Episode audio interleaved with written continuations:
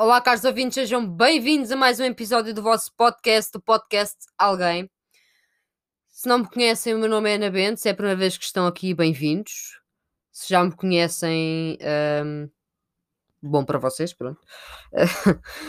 Para de brincadeiras, vou falar sobre um assunto que já trouxe aqui várias vezes, já trouxe aqui uma vez, mas já que aconteceu tanta coisa desde então, vou trazer aqui este assunto mais uma vez. Uh, a saúde mental em Portugal e vou relacioná-la um pouco com a pandemia. Um, queria muito, eu estava a ler o Diário de Notícias há bocadinho, tenho aqui o Diário de Notícias ao meu lado. Queria muito falar do Biden, mas falo-ei uh, para a semana ou amanhã, quem sabe, não é? Isto em tempos de confinamento, uma pessoa estuda, mas de vez em quando faz uma pausa, faz um podcast, pronto. E vocês estão aí desse lado e fazem uma pausa ou não fizeram nada o dia inteiro e estão-me a ouvir, acho muito bem. Um... Vamos começar a falar de estatísticas em Portugal mais de um quinto dos portugueses sofre de uma perturbação psiquiátrica. Isto são 22,9% dos portugueses.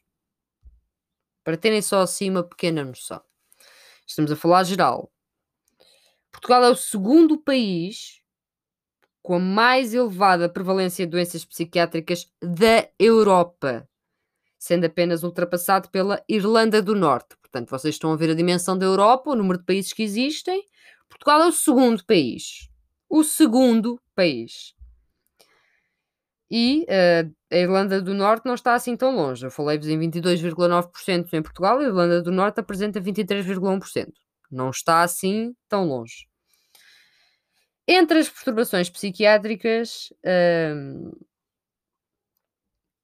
as perturbações de ansiedade são as que apresentam uma prevalência mais elevada, de 16,5%, seguidas pelas perturbações de humor, uh, com uma prevalência de 7,9%. Cerca de 4% da população adulta apresenta uma perturbação mental grave.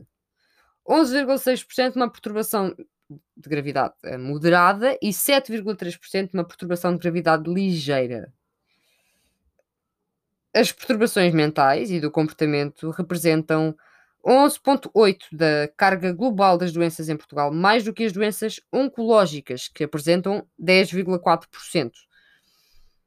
E são apenas ultrapassadas pelas, doença, pelas doenças hum, relacionadas com o cérebro uh, cardiovasculares, que em vez de apresentarem 11,8%, perdão, apresentam 3,7%. As perturbações dos impulsos e as perturbações pelo abuso de substâncias registram taxas de prevalência inferiores, mas mesmo assim, uh, respectivamente, a dos impulsos com 3,5% e abuso de substâncias 1,6%. Se isto não vos deixa preocupados, eu não sei.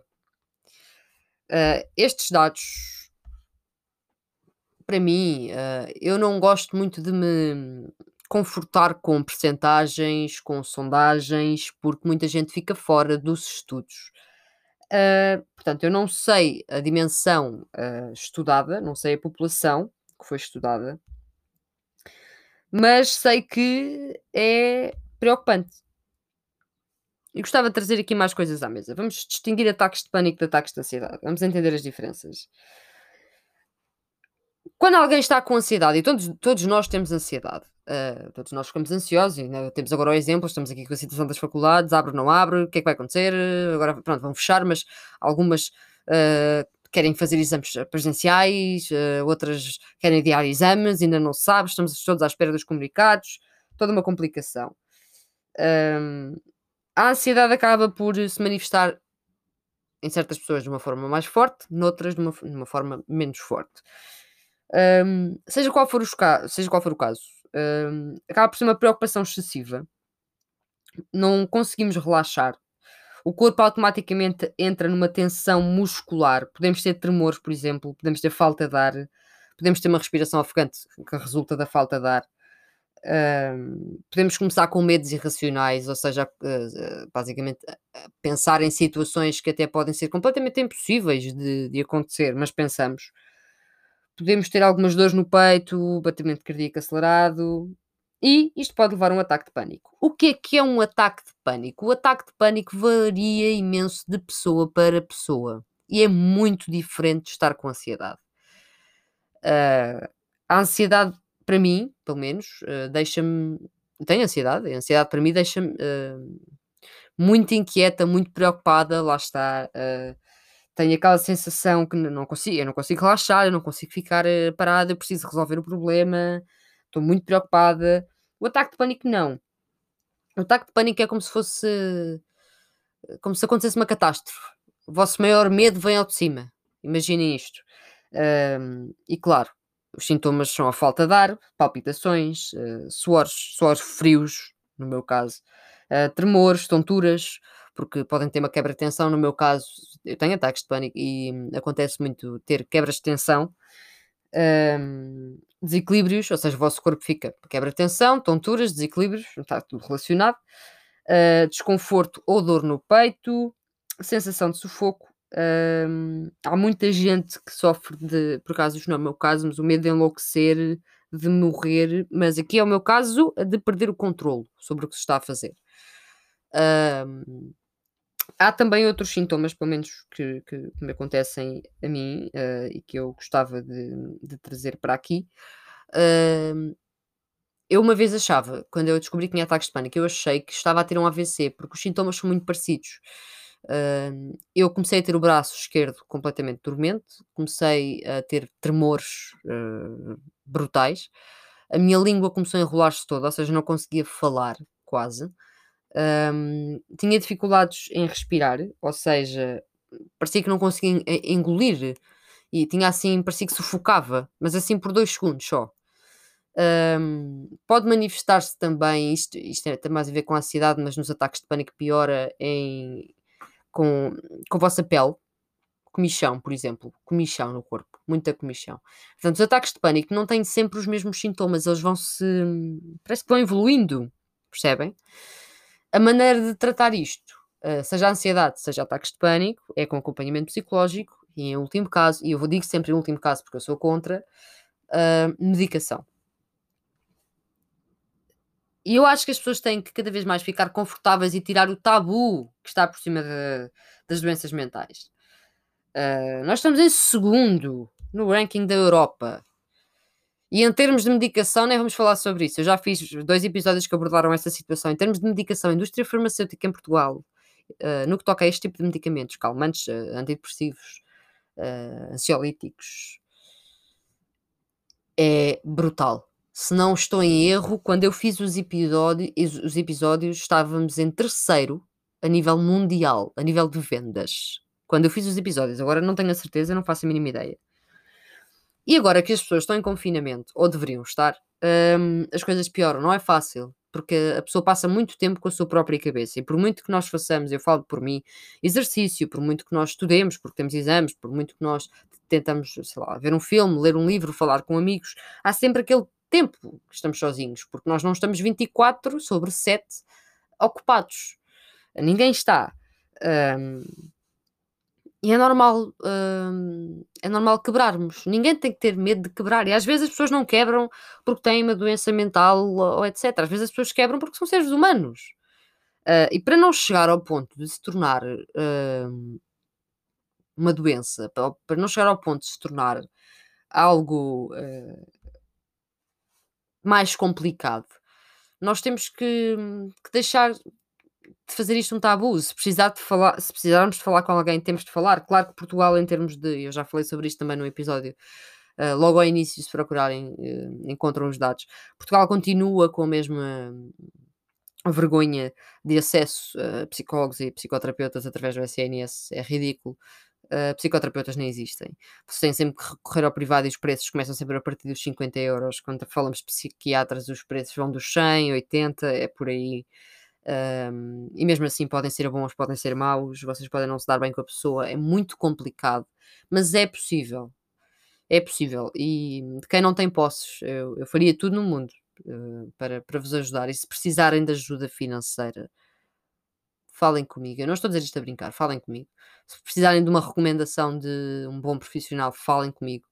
Um, o que para mim é um bom profissional pode não ser para vocês, mas podem falar comigo, podem pedir-me ajuda.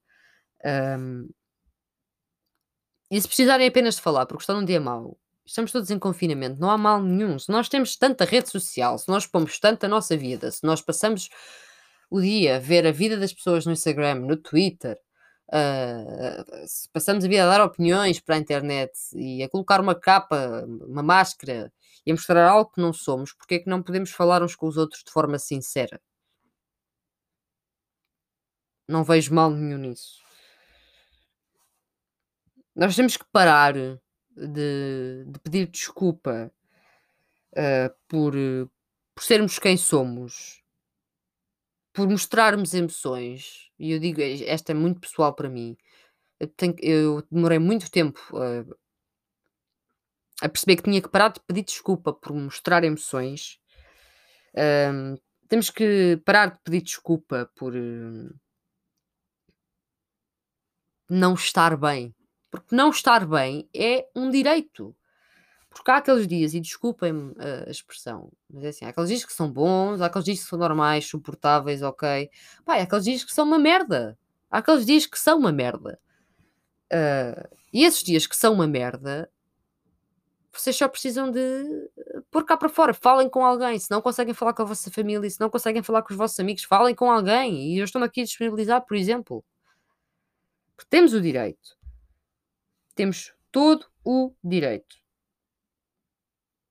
E as pessoas têm que respeitar, porque uh, nós não estamos a ser intolerantes, nós não estamos, desde que nós não faltemos ao respeito a ninguém, uh, que não sejamos intolerantes com as pessoas, as pessoas têm todo, todo, uh, toda a credibilidade para fazer isto. Porque o que acontece muitas vezes, em casos extremos, e o ano passado, por causa da pandemia, ainda não consegui encontrar números, mas tenho que falar com alguns conhecimentos que tenho, porque eu quero esses números. Eu gostava de saber a comparação entre 2019 e 2020 na taxa de suicídio, ou seja, quanto é que aumentou? Porque aumentou. Uh, e agora em 2021, apenas nestes 21 dias, quantas pessoas já morreram no mundo? Por suicídio. Eu gostava de saber, porque a pandemia veio agravar a situação. Um, e, e aquela, aquelas tretas que vocês ouvem de ah, quem diz que se vai matar não se mata, está a chamar a atenção, ou falar de suicídio incentiva a pessoa a tirar a própria vida. Não, não. Ou aquela, aquela clássica do mas se quisesse matar-se já se tinha matado. Uh, ou pensar que quem já se tentou matar uma vez e sobreviveu está fora de perigo. Isto são, isto são mitos. Um, porque assim, quem ameaça matar-se tem a ideia na cabeça, a ideia não sai de lá. Um, quem não fala abertamente sobre o suicídio por ter medo que a outra pessoa pense em alguma coisa, assim, não falar abertamente ajuda uh, a criar uma bolha maior, um tabu maior falem das coisas. Eu tenho um episódio também sobre o suicídio aqui, portanto, se quiserem ouvir, vão ouvir. Eu não me quero alongar, não quero repetir uh, temáticas, porque se estão aqui, vocês podem ir ouvir, não há necessidade. Uh, não há necessidade de, de eu estar a repeti-las constantemente. Além de que, às vezes, repito e, e, e, acho que tenho que dizer algumas coisas, mas, por exemplo, agora estar aqui a detalhar por exemplo, borderline, o, traço de personalidade, distúrbio de personalidade, eu já abordei em três episódios, não vou estar, não vou estar aqui a explicar-vos o borderline, mas digo-vos que é um problema que, na sociedade portuguesa que está muito, muito, muito camuflado. E eu quis fazer este pequeno episódio um, para as pessoas que neste momento estão em pânico com a pandemia, para dizer que está tudo bem em não estarem bem.